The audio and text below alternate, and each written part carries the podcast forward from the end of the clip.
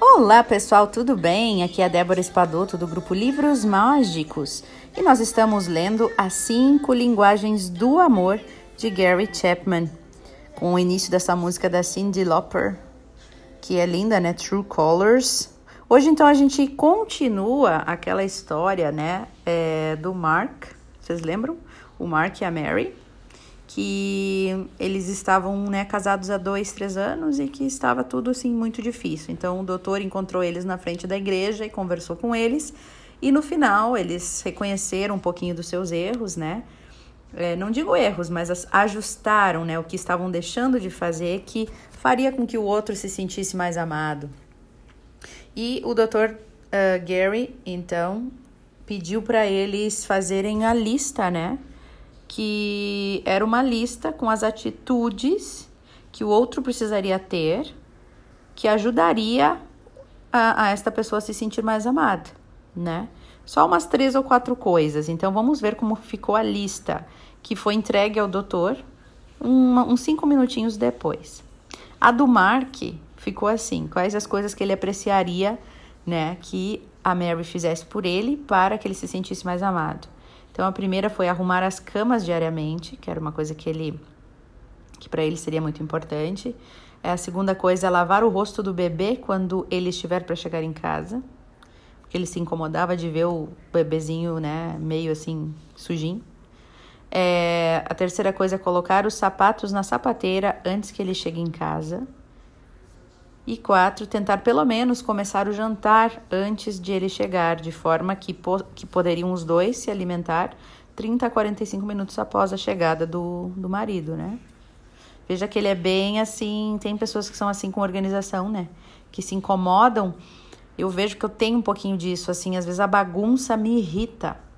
E não é culpa de ninguém. Ela me irrita, né? Eu vejo aquela coisa toda bagunçada, jogada. Nossa, começa a me irritar e às vezes eu nem sei por quê. Mas se eu tô assim num lugar muito bagunçado, eu já começo automaticamente, é quase inconsciente, eu começo a ajeitar as coisas. Ai, tem gente assim. Então, a outra pessoa saber disso é muito importante, né? Então, olha só a lista. a- essa lista do Mark, né? E aí o doutor leu essa lista em voz alta e disse o seguinte: Eu posso entender que se a Mary decidir fazer estas quatro coisas que você colocou na lista, Mark, você as verá como formas dela demonstrar amor pra, por você, certo?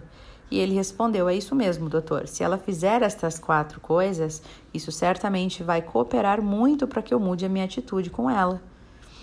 E em seguida, a lista de Mary, então. O que, que ela gostaria que o marido fizesse para se sentir mais amado? Um, gostaria que ele lavasse o carro uma vez por semana e não esperasse isso de mim. Dois, gostaria que ele trocasse a fralda do bebê quando chegasse em casa, especialmente quando eu estou atarefada na cozinha no preparo do jantar. 3. Gostaria que ele passasse o aspirador na casa para mim pelo menos uma vez na semana. E 4. Gostaria que no verão ele cortasse a grama todas as semanas, a fim de não deixar que ela crescesse tanto, a ponto de eu ter vergonha do nosso jardim. O doutor leu a lista em voz alta e disse o seguinte: Mary, eu entendo o que você deseja. Se o Mark decidir fazer essas quatro coisas, você as receberá como formas genuínas de expressão de amor? Sim, doutor, é isso mesmo, disse ela. Seria maravilhoso se ele fizesse essas coisas para mim. E o médico então falou: Mark, essa lista parece razoável para você? Você poderia fazer essas quatro coisas se assim você decidir? Sim, o Mark disse. Mary, você acha que os itens da lista de Mark são razoáveis? Você poderia realizá-las para ele, se assim decidir? Sim, disse ela, eu posso fazer e me comprometer com essas quatro coisas. Mas eu me sinto frustrada porque não importa o quanto eu faça, pois nunca é suficiente. Mark, você entende que eu proponho uma mudança de modelo de casamento que você tem? Aí Ele acrescentou, o Mark. Sabe de uma coisa, doutor? O meu pai corta a grama e também lava o carro. Pois é, Mark, disse o doutor, mas pelo jeito ele nunca passou o aspirador na casa e nem trocou fralda de nenhum dos filhos, estou certo? Está, doutor.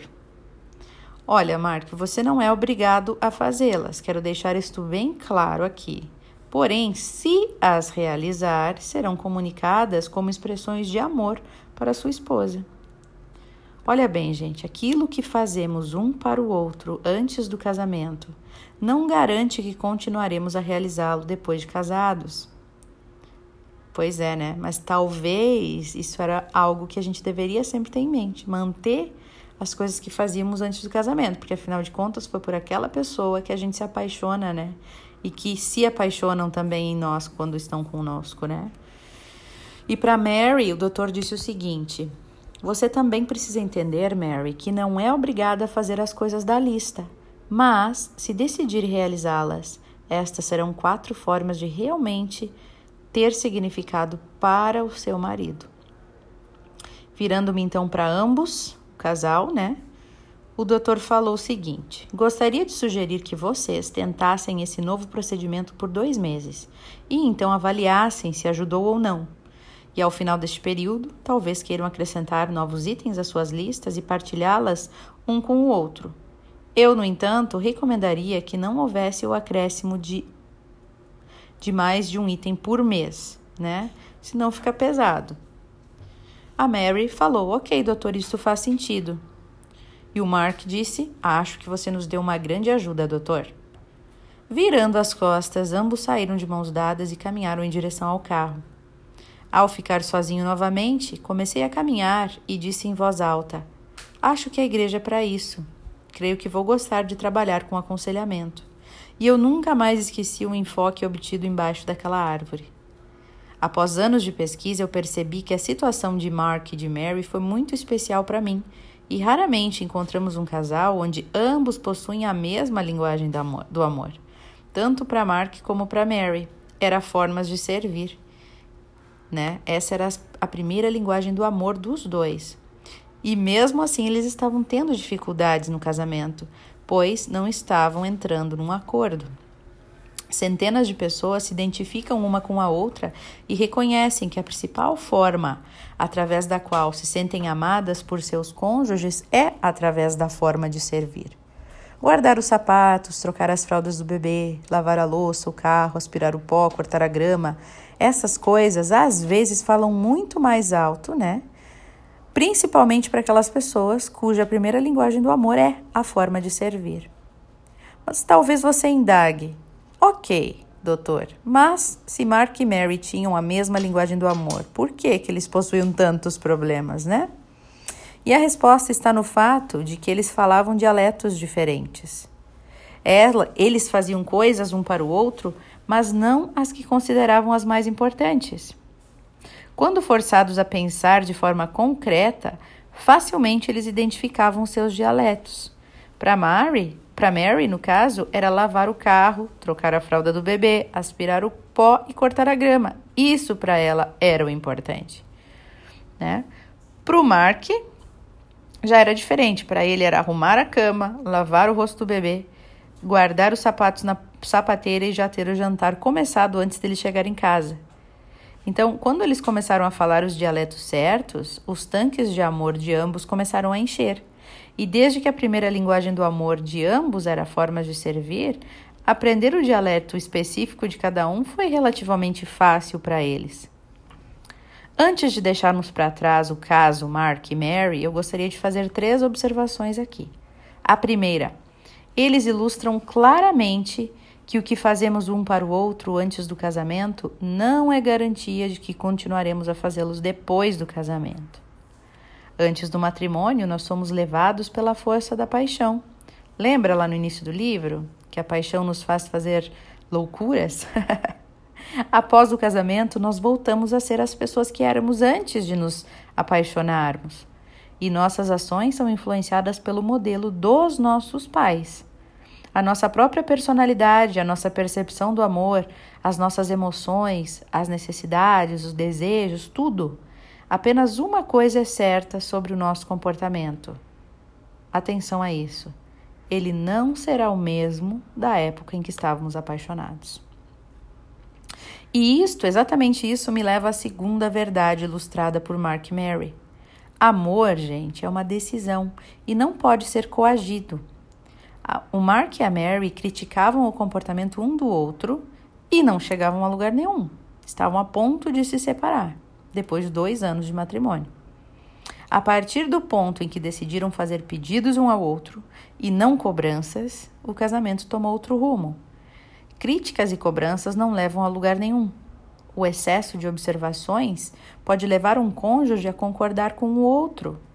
Ele ou ela pode fazer as coisas do modo dele ou dela, mas muito provavelmente aquela não será uma expressão de amor.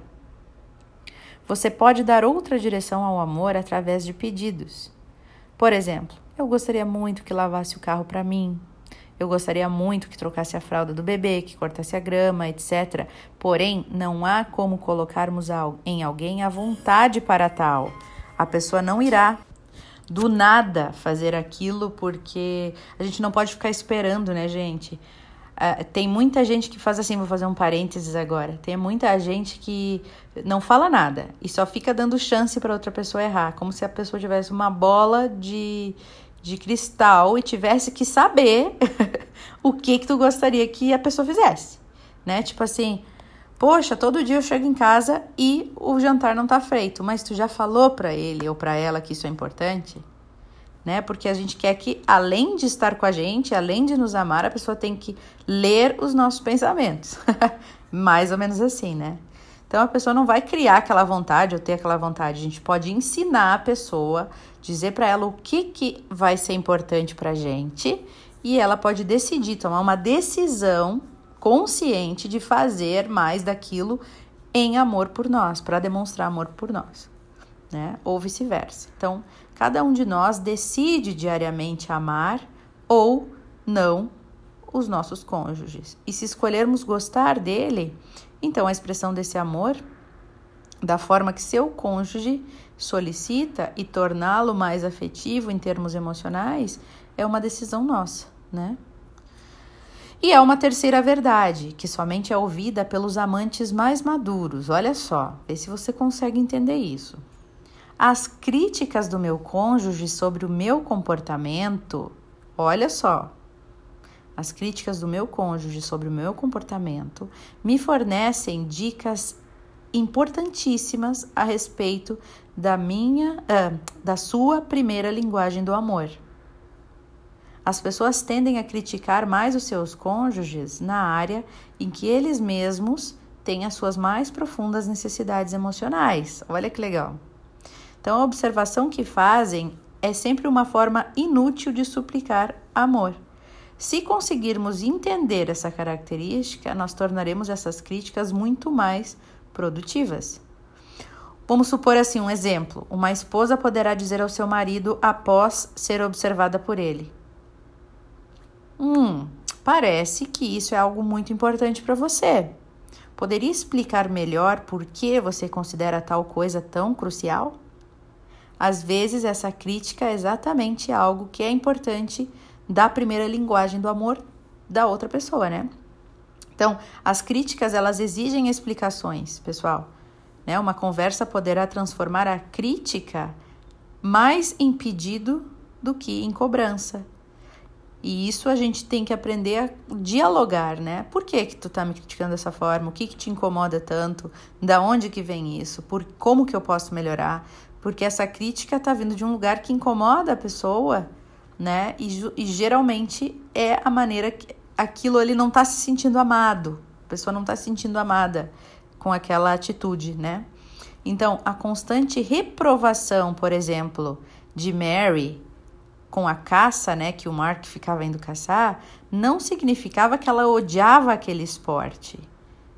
Ela culpava a caça, né, por deixá-lo impossibilitado de lavar o carro, ou de aspirar o pó, ou de cortar a grama, que eram coisas que ela queria que ele fizesse. Então, quando ele aprendeu a suprir essa necessidade de amor ao falar a linguagem emocional dela, ao fazer essas coisas que eram importantes para ela, ela se libertou para também apoiá-lo no seu esporte favorito. Então, tudo é uma questão de diálogo, né? Cada vez a gente mais entende isso. Um, eu vou deixar vocês com as reflexões, as reflexões de vocês para o dia de hoje. Um, logo mais voltamos com mais alguns dialetos dentro desta linguagem do amor. Um beijo no coração de todos e até o nosso próximo áudio.